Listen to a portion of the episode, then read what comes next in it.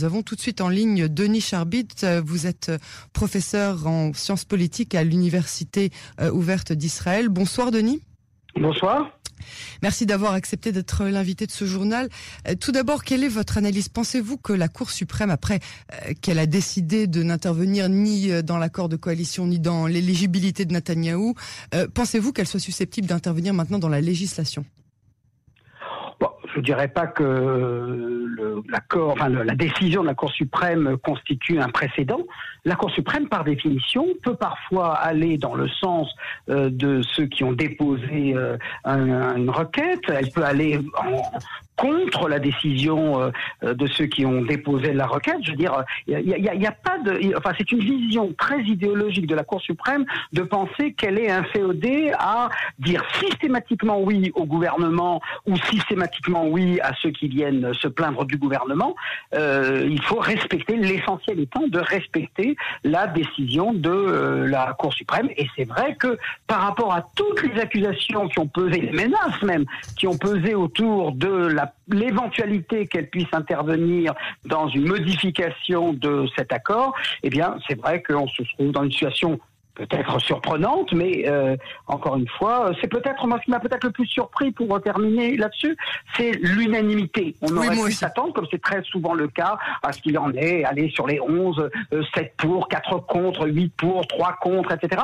Là, cette unanimité montre bien, alors comment l'interpréter? Est-ce que cela signifie que la Cour suprême euh, a très peur d'une d'une vengeance politique du futur Parlement, alors que là, en d'une certaine manière, elle a, elle a, elle a montré pas de blanche je ne suis pas sûr. Moi, je fais confiance à l'intégrité des juges.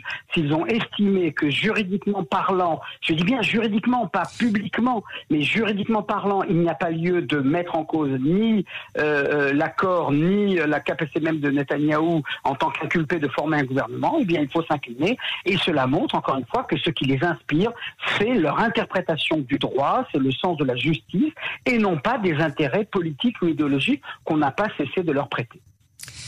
Absolument, l'unanimité euh, avait euh, choqué, euh, pas choqué, mais je veux dire avait aussi interpellé beaucoup de beaucoup de personnes depuis la décision hier soir.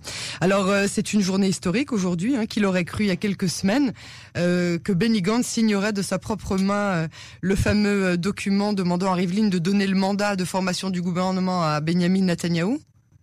Oui, c'est vrai, c'est vrai qu'il y a là un retournement. Enfin, on le sait déjà depuis le 30 mars dernier, lorsqu'il a décidé de provoquer une scission au sein de son parti et de, de avec les, 15 députés qui le suivent, et eh bien de, de, de, faire alliance avec euh, Benjamin Netanyahu. Alors, c'est vrai, ça ne fait pas de cet accord-là un gouvernement d'union nationale, ni même d'ailleurs un gouvernement de crise, puisque nous sommes à la fin de la crise du corona, même si nous en subissons encore euh, les effets économiques. Euh, mais incontestablement, c'est vrai que euh, c'est une, donne qu'on n'avait pas prévue, et en tout cas pas durant l'année. Je dirais que Netanyahou sort bien sûr vainqueur de cette, de cette épreuve de force.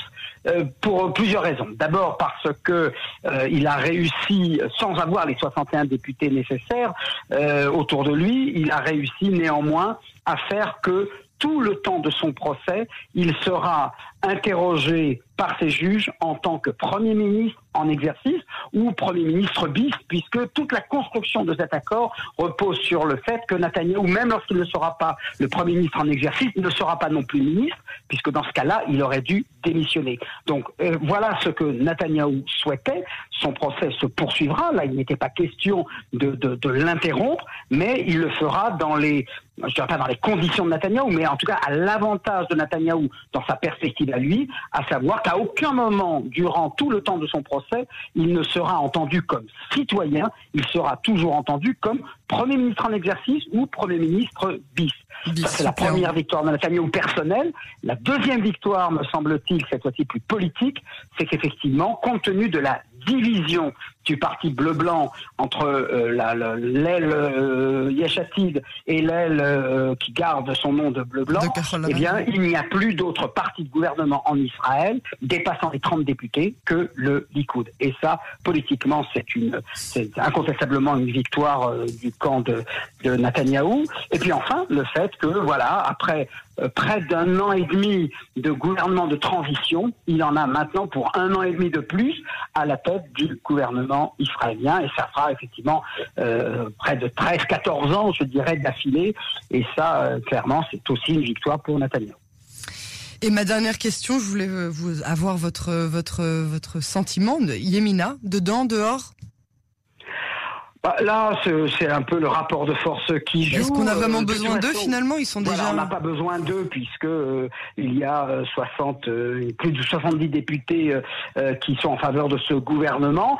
Là, je veux dire que le problème de Yemina, c'est très simple, c'est qu'ils sont quatre ténors pour obtenir deux ministères. Et donc, on peut trouver un arrangement, comme l'a proposé Nathalie Bennett, en faisant en sorte que deux candidats se partagent un seul ministère durant les, les quatre ans de ce gouvernement. Lui n'entend pas le faire puisqu'il réclame d'être quatre ans ministre de la, santé.